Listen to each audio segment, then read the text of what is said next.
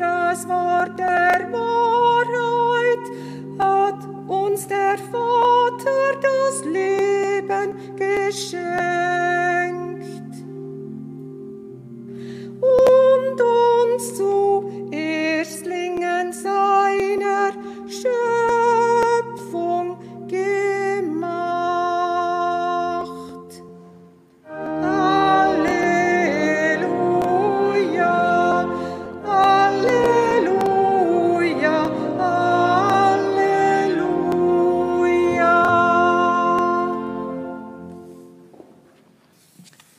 Der Herr sei mit euch. Wir hören aus dem heiligen Evangelium nach Markus. In jener Zeit versammelten sich die Pharisäer und einige Schriftgelehrte, die aus Jerusalem gekommen waren, bei Jesus.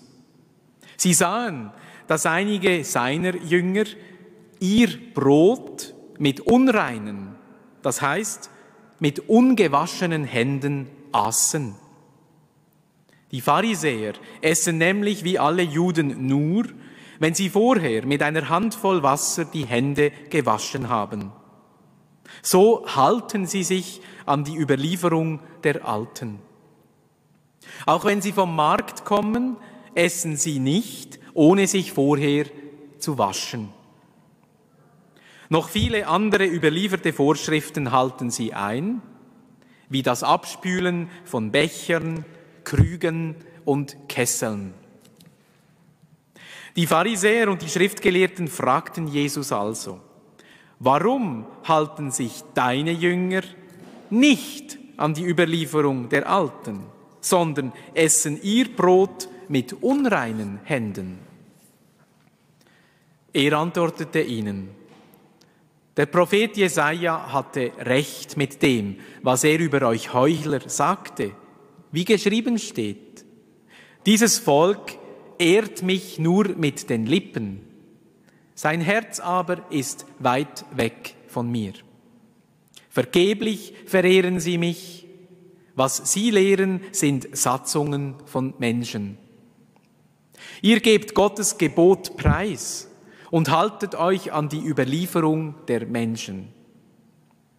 Dann rief, Jesus die Leute wieder zu sich und sagte zu ihnen, Hört mir alle zu und begreift, was ich euch sage.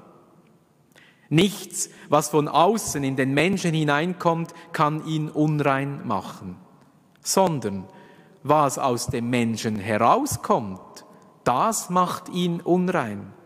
Denn von innen, aus dem Herzen der Menschen, kommen die bösen Gedanken, Unzucht, Diebstahl, Mord, Ehebruch, Habgier, Bosheit, Hinterlist, Ausschweifung, Neid, Lästerung, Hochmut und Unvernunft. All dieses Böse kommt von innen und macht den Menschen unrein. Evangelium unseres Herrn Jesus Christus. Lob sei dir.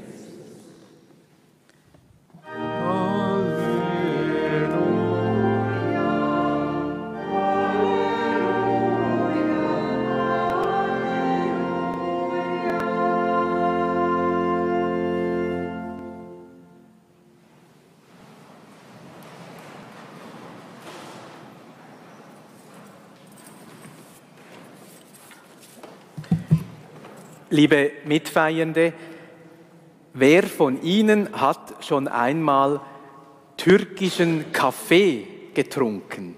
Wissen Sie, was das ist? Türkischer Kaffee, es, man kann auch sagen griechischer Kaffee oder orientalischer Kaffee. Wer hat das schon mal getrunken?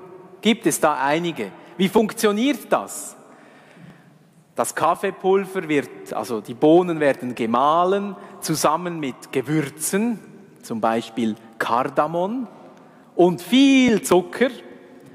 Und das Ganze wird dann in einer Pfanne, in einem Pfännchen mit Wasser richtig gekocht, dass es sprudelt.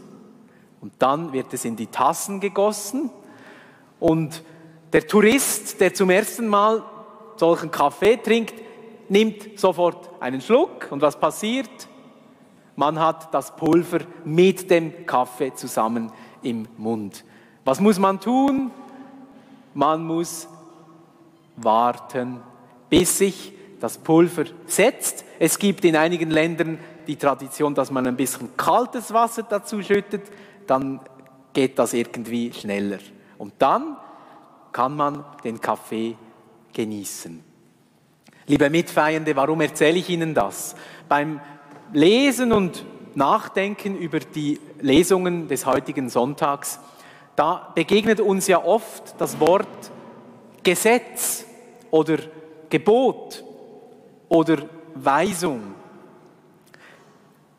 Ein Gesetz, könnte man doch sagen, ist auch etwas, das sich nach einer gewissen Zeit gesetzt hat. Etwas, das sich herauskristallisiert hat und es soll das Zusammenleben irgendwie regeln, schmackhaft machen. So wie das Pulver, das sich setzt und dann entsteht der feine Kaffee. In der ersten Lesung, da haben wir davon gehört, von diesem Gesetz. Das Buch, von dem wir diese Lesung gehört haben, trägt den Namen Deuteronomium. Das ist schwierig. Deuteronomium. Aber wenn man weiß, was es bedeutet, ist es ganz einfach. Deuteros heißt auf Griechisch das Zweite und Nomos ist das Gesetz. Zum Beispiel Astronomie, die, das Gesetz über die Himmelskörper. Deuteronomium, das zweite Gesetz. In diesem Buch werden die Traditionen und Rechtsvorschriften, wie das heilige Volk Gottes mit Gott leben soll und untereinander leben soll, sie werden aktualisiert. Ein Professor in Frankreich, wo ich mal im Studium war, hat immer gesagt, dass die Bibel ist eine Relecture und Reécriture permanente eine ständige Neuüberdenkung, Neuschreibung, Verallgemeinisierung oder Aktualisierung dieses Gesetzes Gottes. Und genau das, liebe Mitfeinde, macht auch Jesus. Wir haben es gehört im Evangelium. Ganz unscheinbar und ein bisschen naiv haben die damaligen Führer zu ihm gesagt, ja, deine Jünger, sie halten sich gar nicht daran, sie, sie halten die kultische Reinheit nicht ein, die ja im jüdischen Glauben geboten ist, eben, dass man sich kultisch reinigt. Das hat nichts mit Hygiene zu tun, wie wir es heute verstehen, sondern es ist eine kultische Reinheit, um in der Verbindung mit Gott zu bleiben. Also, sie sagen, Jesus, deine Jünger machen das nicht. Warum machen sie das nicht? Und sie rechnen nicht damit, dass ihnen Jesus ein ziemlich scharfes Bibelwort richtig um die Ohren haut. Ihr Heuchler. Es stimmt, was Jesaja gesagt hat. Dieses Volk ehrt mich nur mit den Lippen, aber das Herz ist weit weg von mir. Ist eigentlich verrückt, denn Sie haben ja alle diese Vorschriften eingehalten, die ja Mose im Gesetz gegeben hat und die aktuell, aktuell so vorgesehen sind. Aber ich glaube, Christus möchte uns einladen, eine tiefere Sichtweise zu wählen oder auszuwählen für uns. Es geht bei allen Gesetzen darum, auch bei den religiösen Gesetzen, Hilft das Gesetz zum Leben oder tötet es? Mir kommt immer dieser schreckliche Satz in den Sinn, den hören wir am Karfreitag in der Passion. Ein Gesetz haben wir und nach diesem Gesetz muss er sterben.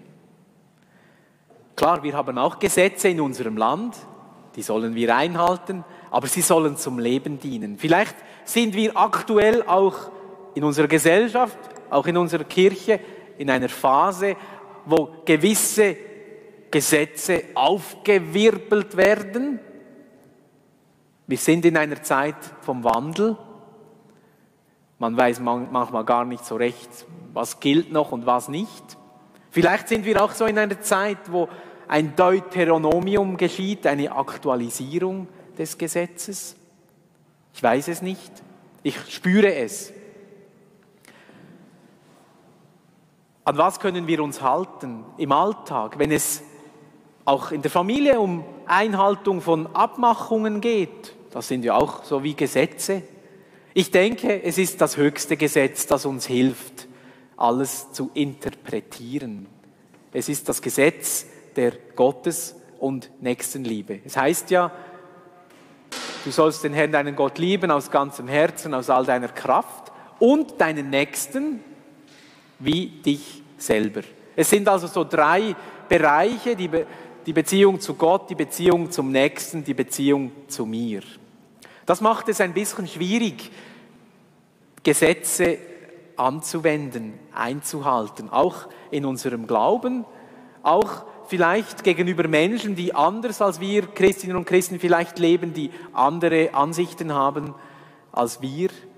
Versuchen wir alles aus dieser Haltung aus dieser Haltung des obersten Gesetzes zu interpretieren.